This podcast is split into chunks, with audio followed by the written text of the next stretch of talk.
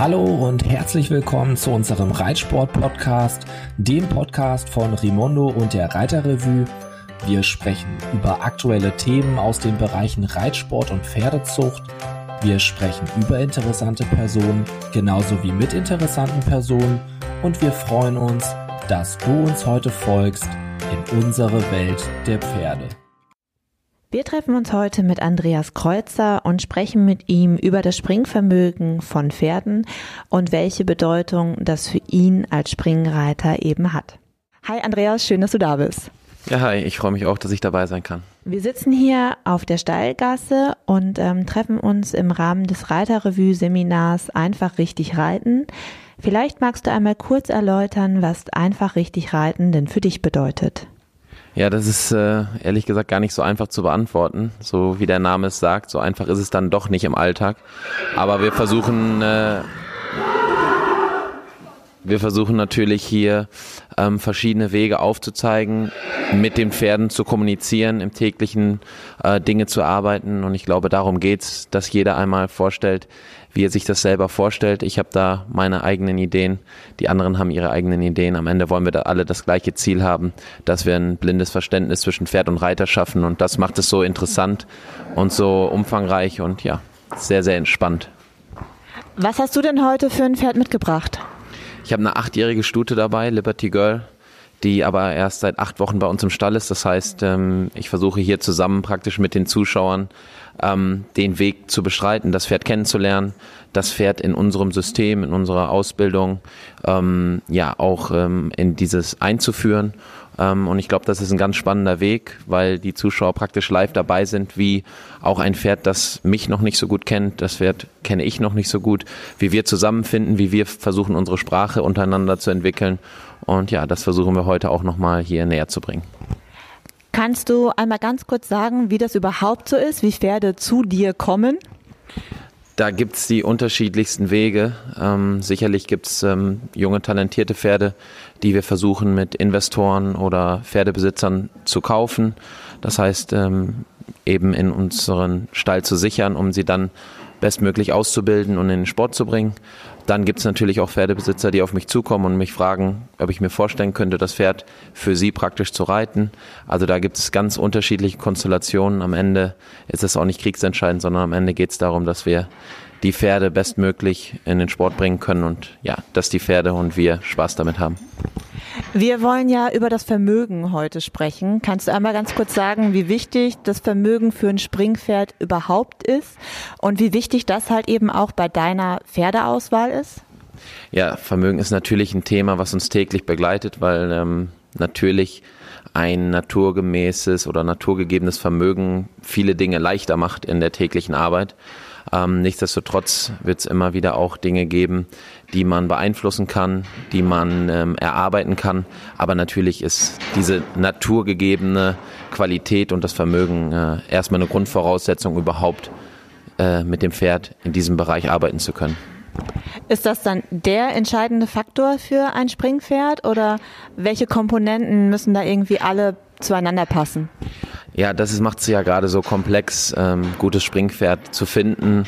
Ähm, ich denke, dass natürlich das Vermögen ein wichtiger Punkt ist, aber nicht, glaube der wichtigste für mich. Für mich ist das Wichtigste die Mentalität der Pferde. Wenn ein Pferd erstmal bereit dazu ist, diese Arbeit mit uns zu machen, den Weg mit uns zu gehen, auch Spaß an dieser Arbeit hat, Spaß am Springen hat, das macht natürlich vieles leichter und man kann Dinge viel, viel mehr erarbeiten. Aber natürlich, wie ich es eben schon gesagt habe, ohne das naturgegebene Talent dazu, können wir trainieren und machen, wie wir wollen und die Einstellung haben, dann werden wir es nie erreichen. Aber ich sehe es halt so, dass Pferde von Natur aus ein gewisses Talent mitbringen müssen, aber am Ende müssen sie auch durch die Ausbildung und durch den Werdegang dann auch dazu gebracht werden, ein richtig gutes Pferd zu werden. Wie erkennt man denn ein richtig gutes Pferd? Oder wie lange hat das bei dir gedauert, bis du heute jetzt ein gutes Pferd erkennen kannst? Ja, das ist ehrlich gesagt immer noch so ein bisschen Bauchgefühl bei mir. Natürlich hat man Erfahrungswerte und ähm, man lernt irgendwie, ja, dadurch, dass man mehrere Pferde sieht, auch einige Dinge besser einzuschätzen. Ich glaube, das Wichtigste bleibt aber nach wie vor das Gefühl, einfach irgendwo, dass man eine gewisse Verbindung zu dem Pferd hat, ähm, dass man äh, spürt auch, dass irgendwo da das gewisse Etwas ist, ähm, was für mich einfach wichtig ist, wenn ich ein Pferd sehe. Wir werden niemals das perfekte Pferd sehen, sondern es geht immer darum, was ist an natürlichem Talent da und was kann ich durch meine Reiterei, durch mein System, durch meine Ausbildung vielleicht dazu beitragen, dieses Pferd noch ein Stück besser zu machen und zu formen.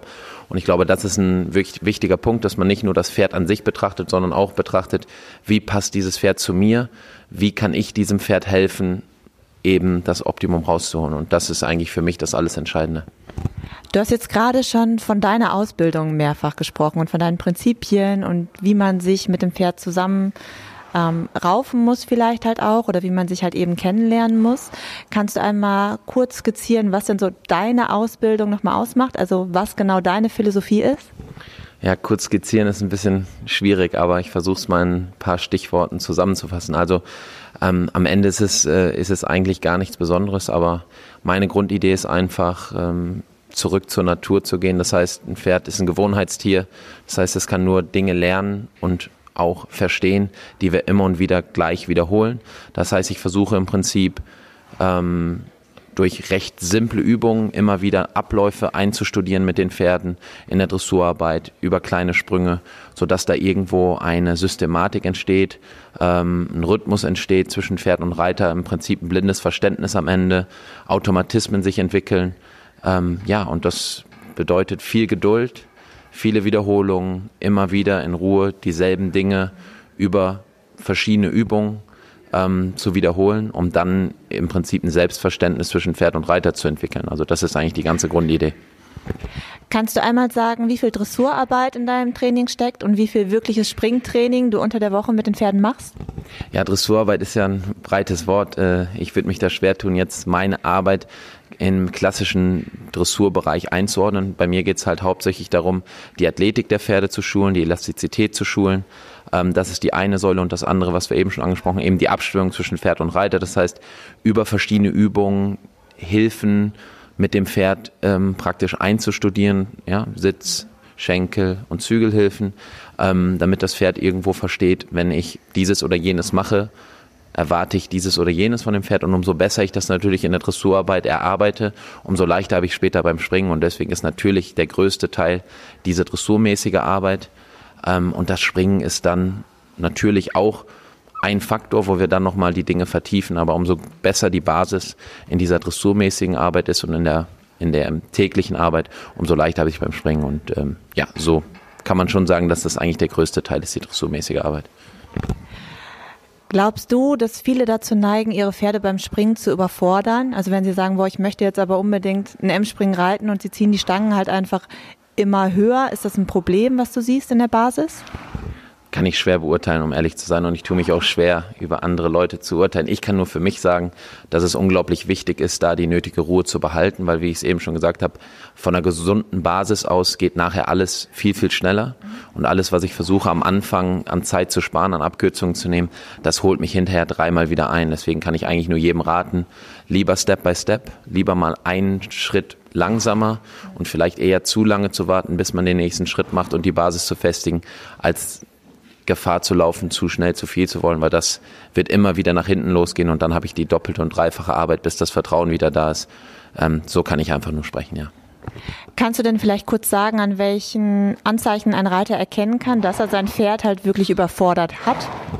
Ja, da gibt's natürlich viele Indikatoren. Man merkt es natürlich jetzt offensichtlich am Sprung, wenn das Pferd Unsicherheiten zeigt. Das heißt, der Sprungablauf nicht mehr äh, aus einem Gusse, sondern leicht verzögert ist.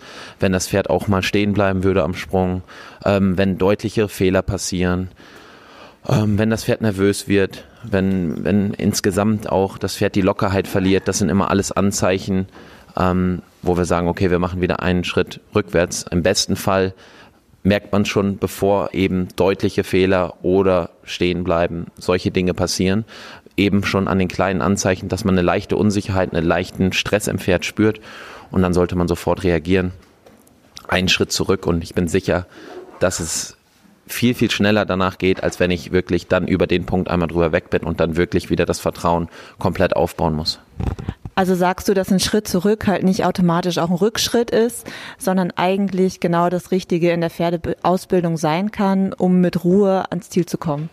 Ja, ich würde schon sagen, manchmal ist ein Schritt zurück ein Schritt nach vorne.